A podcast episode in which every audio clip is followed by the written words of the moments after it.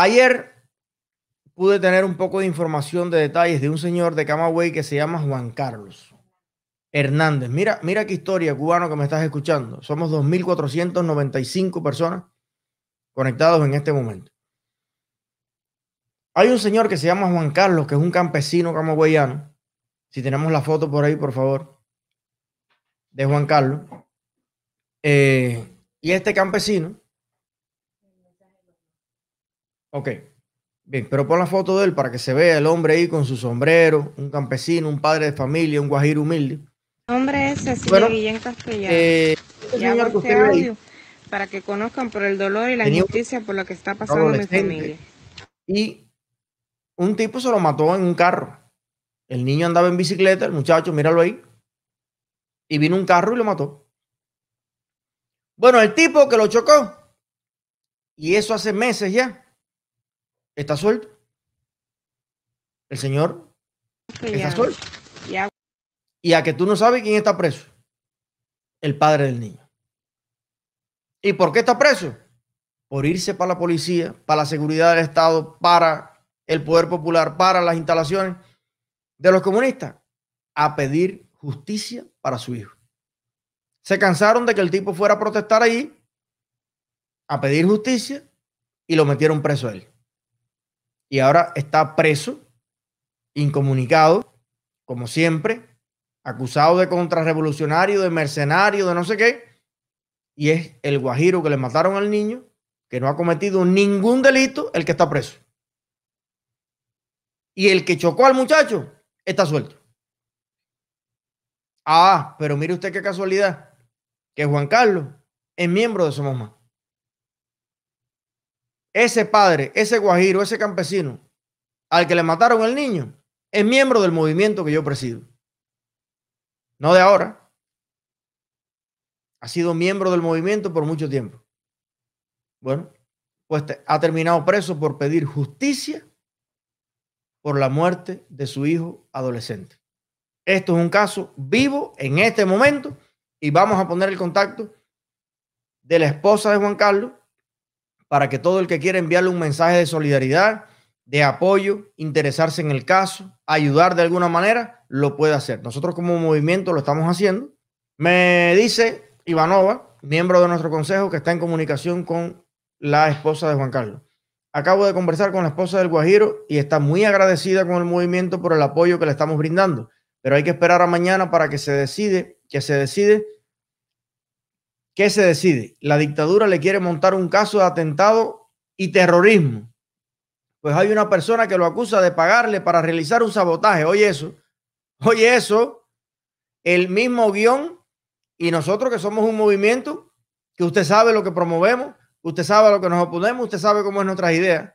Bien, a una tienda en Camagüey, un montaje para poder quitárselo del camino y que el hombre no continúe con la denuncia del asesinato de su hijo por parte de un esbirro de la tiranía. Esto yo lo viví en Puerto Padre, señores. Esto yo lo viví en Puerto Padre. Yo no voy a mencionar nombre. Bien. Pero el tío de una novia que yo tuve en Puerto Padre hace muchos años, antes de yo conocer a Rachel, cuando yo era también un adolescente, eh, pues fui parte de una familia a la que le tengo un gran cariño y un gran respeto en Puerto Padre. Y ahí fui testigo de algo muy parecido. Resulta que un esbirro de la seguridad del Estado muy conocido en Puerto Padre, borracho, con prostitutas encima del carro. Fíjate que ellos acusan a Yotuel de jinetero ahora, ¿no? Porque está casado en una bella familia y con un gran amor con una española. Bueno, este esbirro de la seguridad del Estado, un represor odiado en Puerto Padre por extremista y oportunista y corrupto, porque casualmente fue esposo de otra persona muy querida para mí y me cuenta cómo vendían gasolina a dos manos de la seguridad del Estado. La gente de Puerto Padre que está conectado sabe de quién yo estoy hablando. Bien. Entonces, ese esbirro, borracho como una perra, se metió en el medio de la carretera e impactó de frente a un pobre guajiro que tenía un almendrón y que tira pasaje en la terminal de Puerto Padre. Un hombre trabajador, un hombre padre de familia, un hombre que lo único que hace es trabajar. Bueno, pasaron años, años y no se consolidaba la indemnización a la que tenía derecho el hombre al que le destruyeron el carro, le destruyeron la vida y aparte hubo muertos en el accidente. Personas que quedaron eh, con secuelas, mutilaciones y, y problemas para toda la vida. Y creo que murió una o dos personas, o tres, en el accidente. De la fiesta que llevaba el carro, el tipo, la seguridad del Estado, borracho como una perra y todo el mundo tomado, drogado y de todo. Bueno, al hombre le pasaron la mano, lo cuidaron como un nené, barajaron el caso a todos los niveles y prácticamente al tipo lo que hicieron fue ascenderlo. Director de no sé qué, todos los dirigentes pasando por allí a verlo para que ustedes vean cómo funciona la justicia, cómo funciona la ley en Cuba. Para que no venga más ningún comunista guanajo a decirme a mí en ninguna red, no tenemos más nada, pero tenemos igualdad. En Cuba hay igualdad. No sea tonto, no sea guanajo.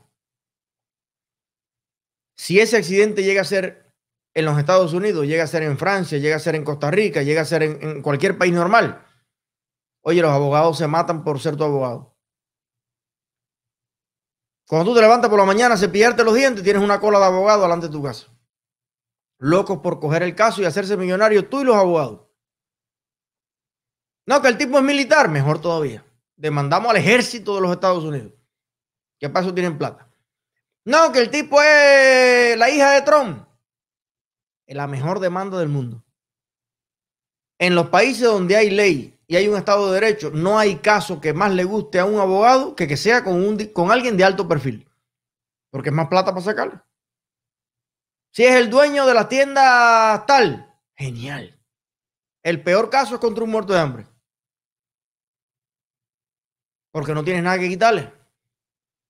Ya, va preso el tipo y ya. Pero cuando es un empresario, cuando es un político, un hijo de un político, ese es el caso perfecto en los países donde hay ley y orden. Hay otros países que no son Cuba, donde tampoco hay ley, ni orden, ni igualdad.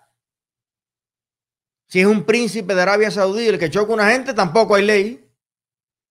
Se queda chocado. Vamos a estar claros. Pero en países normales, eso funcionaría diferente. Pero en las dictaduras, si es en China, si es un dirigente del partido chino el que mata al tipo, no pasa nada. Bueno, y si es en Corea del Norte, ¿para qué te voy a contar? Probablemente en Corea del Norte, cuando usted mata a un disidente, vaya, te hacen fiesta. Oye, uno menos. Y a ese nivel de degeneración humana es que quieren llevar al pueblo de Cuba. Entonces, este Juan Carlos, ese pobre hombre, un campesino, un hombre de bien, le matan al hijo y por reclamar justicia para su hijo, el que está preso es él. Y para que usted vea, ahora el tipo, el tipo quería hacer un sabotaje. Y casualidad que le matan al hijo en un accidente a un tipo que quería hacer un sabotaje. ¿Y qué miembros somos más? ¿Qué cosa más loca tú? ¿Cómo, cómo, cómo las casualidades en la vida son así? ¿Cómo no pueden ver si queda algún comunista decente en Cuba? ¿Cómo no se puede dar cuenta de cuánta manipulación diabólica y engaño estamos viviendo? Así que bueno, vamos a poner por ahí el mensaje, el contacto de la esposa de Juan Carlos para darle todo el apoyo, toda la ayuda, toda la solidaridad que podamos. Como en otros casos, vamos a, colaborar con la contratación del abogado. Bueno, con todo el proceso legal porque hay que hacerlo. Imagínense ustedes. A ver si ahora en Camagüey hay un abogado que se respete, una persona con dignidad, con principio, con honor, que pueda eh, hacer algo en este sentido. Pero la solución a todo esto es la libertad de Cuba, señores. La solución a todo esto es la democracia, un Estado de Derecho, un país normal, un país de iguales ante la ley. Eso es lo que necesita Cuba. un país de iguales ante la ley, donde cada cubano pueda soñar con tener un carro, un Mercedes-Benz, y cada cubano, si cometes un delito, seas igual ante la ley a cualquier otro cubano.